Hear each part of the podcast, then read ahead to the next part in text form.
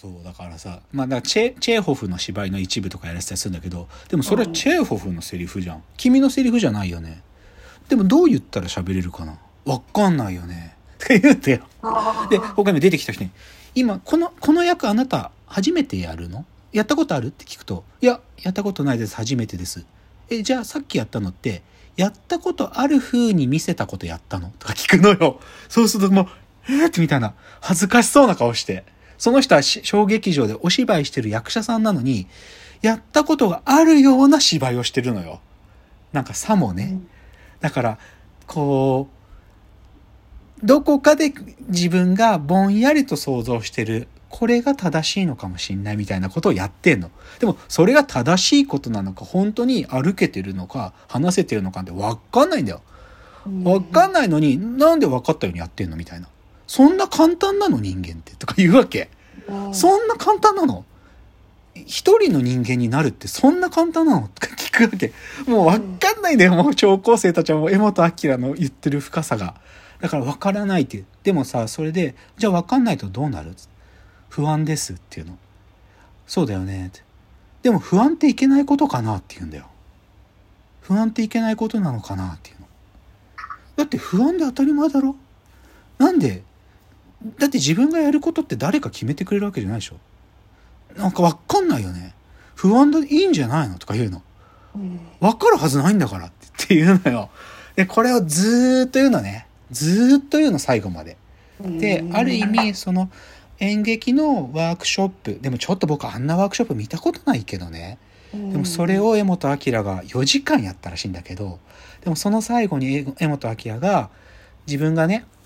役者をなろうと思って最初にね、形から入ったって本人は言ってたけど、そのサミュエル・ベケットの五道を待ちながらを最初に全集買って読んだ。で、全然わかんなかった。もう、ちんぷんかんぷんだったと。で、それが、でも役者の人生をずっと続けてきて、2002年に、あの、石橋蓮司さんと、もやったんだと。シアターコクーンで。で、あ、パブリックシアターで。その時ももう一回、その、ベケットを読んだ。で、だけどその時、わかんなかった。でも、わかんないことがわかった。っていうわけ。わかんないっていうことがわかったっつって。で、最後のセリフを言った時、なんか泣けてきたっていうわけ。で、でさ、で、はっきり言って、で、そでね、江本明言うのね、なんかその、わかんない、当たり前だ、わかるわけない。人間ってそんな簡単なはずないんだし。で、わかんなかったら勉強するしかない。見るしかない。で、彼が言うのは、見るに、功績の功って書いて、ものって書いて、未合者って言葉があるらしいんだけど、見るのが上手い人のことを未合者って言うんだって。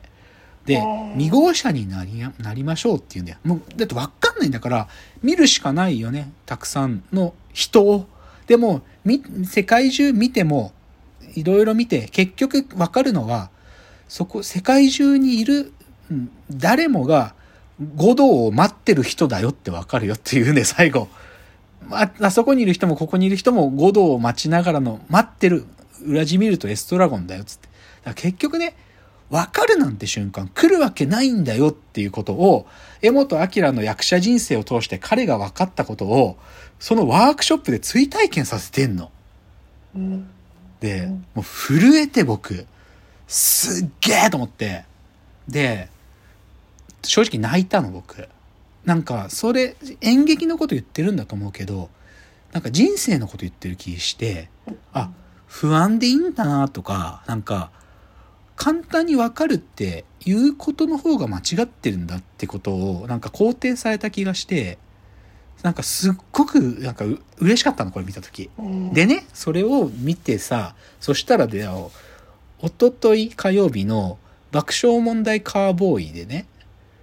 冒頭50分のフリートークで太田さんがこの話やったの。最後の講義見たかっつって憧れの人だ江本明さんだっつってで太田さん50分で太田さんの解釈も挟みながらこの番組完全再現したの太田さんが その江本明のそのワークショップでもそのやり方で、ところどころ太田さんの笑いとかね、解釈が挟まりながら。で、これね、皆さんね、両方見た方がいいよ。僕、正直、偶然だけどね、たまたま前日に Amazon、あ、NHK オンデマンドでこの江本明の最後の講義見て、で、その翌日、あ昨日のラジオ聞くかと思って聞いたら太田さんが50分この話でさ、もう同じこと思ってさ、泣いて。も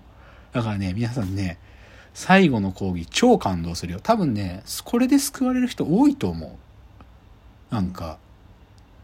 本当に生きてること肯定してくれたと思う。なんか。で、それを太田光も、太田光の立場でね、太田光の立場で。で、太田光も、漫才っていう芸事をする人間として、でも江本明が言ってることに、もう、もうか、すっげえなって言うんだよ、太田光も。すっげえなって江本光、あ、江本明のやってることをすっげえってもう言って。でももう感激してね。だから、ちょっとこれはね、皆さんね、おすすめ。久しぶりにおすすめって感じ。最後の講義。じゃあちょっともう一つ、こっから少しやっと AI っぽい話にやっと触るんだけど、あの、今度ね、高校生に数学を教えるっていうのがちょっとね、不意にはいてきてね。あのーはい、まあ、どちらかというと、あの、お礼、お礼に、その、あの、ちょっとね、お世話になった方の、高校生の息子さんがいらっしゃるんだけど、その息子さんに、数学を、微分積分を教えに行くんだ。まあ、きっかけは単純で、まあこれすごい変な話なんだけどさ、まあうちの会社もさ、投資とかを受けてるから、ベンチャーキャピタルからと出資をさ、まあ検討してもらうときに最近ちょっと増えてるのがね、まあ僕のある種の評価っていうのをさ、いろんな人にリファラルっつってさ、聞くみたいなのが流行ってて、前職とか前々職とかの上司から同僚まで、僕についてのこう、なんていうの、アンケートみたいなのを答えてもらったやつが VC にシェアされるみたいなのってあるのよ、これ。実は転職シーンでも増えてるの、これ最近。これ僕あんまいいことと思ってないんだけどね。アメリカではもうこれデフォルトになってて、もう基本元々の職場とか、なんかそういう人たちのその人がどういう風な仕事してきたかみたいなこと聞くみたいなね、あるのよ。で、だけでもそれの僕の前の職場の時の同僚の方がそれをまあ書いてくれて、で、無事うちはその VC からの出資が決まったんです。で、まあだからそれずっとお礼しなきゃって言ってて、で、お礼何がいいかねって言ってる中で、あのー、言われたのが、息子がね、今微分積分一生懸命勉強しておるから、微分積分教えてやってくんねえかと。えー、1対1ってこと？あのね、なんかね、仲良しのお友達3人ぐらいで、一生懸命今微積をね、勉強してんだって。なんかそれこそ夜、お家に泊まって合宿したりしてるんだって。えー、で、だから、なんか微積や、今一生懸命やってるから、なんかね、今2年生、1人1年生かな。まあでも、1年生か2年生の高校生で。だから、でまあ受験の話もみたいな話を言うんだけどだからいいよっつってだけどなんかここでどういう話してあげるのがいいかなみたいなことを考えててねこの話先週出てきてから。ででもさ受験数学のさなんか一つの問題をさなんか家庭教師みたいになんか教えたってしょうもないやないなんか。それがなんか、一回、一回喋りに行くだけだからさ。まあその子のこと僕知ってるんだけど、もっとその子小学生の頃にも何回か会ってるから、知ってんだけど、まあでも高校生になって久しぶりって感じだからさ。でも、そんなね、たまにしか会えないのに、受験数学の一個の問題解いたってしょうもないじゃない。だからさ、なんかしようかなと思ってるのは、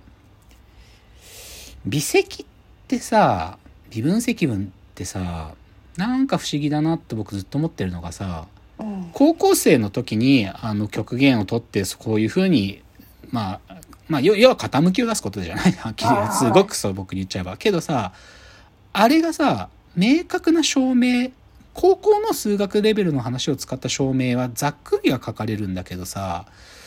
大学に入った瞬間あれの証明イプシロンデルタ法を使ってやられるんだよね。で、イプシロンデルタ法やった？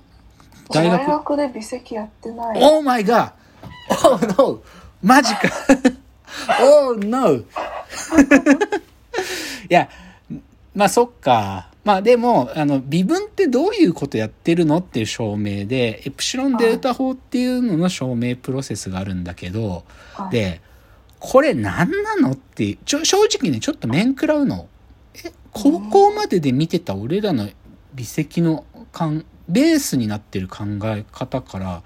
ちょっと違うこと言ってんのかなって、いちょっと面食らうんだよね。で、大学1年の教養課程の数学、イプシロンデルタ法の証明必ずさせられるのよ。で、正直ね、それの教え方がうまくねえんだな、なんつうか。うん、これはね、ずっと僕は思ってる。で、正直、イプシロンデルタ法ってうまく説明できると、整数論につながってくんだよね。集合論とか。無限の話につながっていくの、イプシロンデルタ法って。まあ、要は、まあ、極限取るってさ、めっちゃ小さくするみたいな話だからさ、どこかで、最も小さい集合と、さらに小さい集合という、ちょっと論理的にステータスが違うことを同時に扱うってことをやっていて、で、でも、この考え方分かってると、微分積分の証明してるのに、別の数学ジャンルのことまで問題関心が開くのよ。うん。なので、ちょっと、その話をしようかな、とかを、この前メールで送ったの。イプシロンデルタ法の話をしようかって言ったら、その、まあ、お母さんだからさ、お母さん、その、お友達がね、あの、竹野さん、私はよくわかんないけど、なんか本人はそれ楽しそうって言ってるから、それでとか言われて、まだこれ決定してないんだけど、だから、イプシロンデルタ法を使って数学が、微分積分がね、本質的に何の意味を持つものかっていう、プラス、それが他の数学ともつながってるみたいな話をしようかなと思ってね。で、あとは、でも結構それね、結構多分午後丸々みたいなイメージでいるんだよ、お母さんが。だからね、もう一つぐらい、あの午後1時に行って、多分夕ご飯前までぐらいまでイメージで言うんだよ。ひょっとしたらご飯食べてってみたいなイメージだかはいら、もうちょい話題が必要。あさ、じゃあ、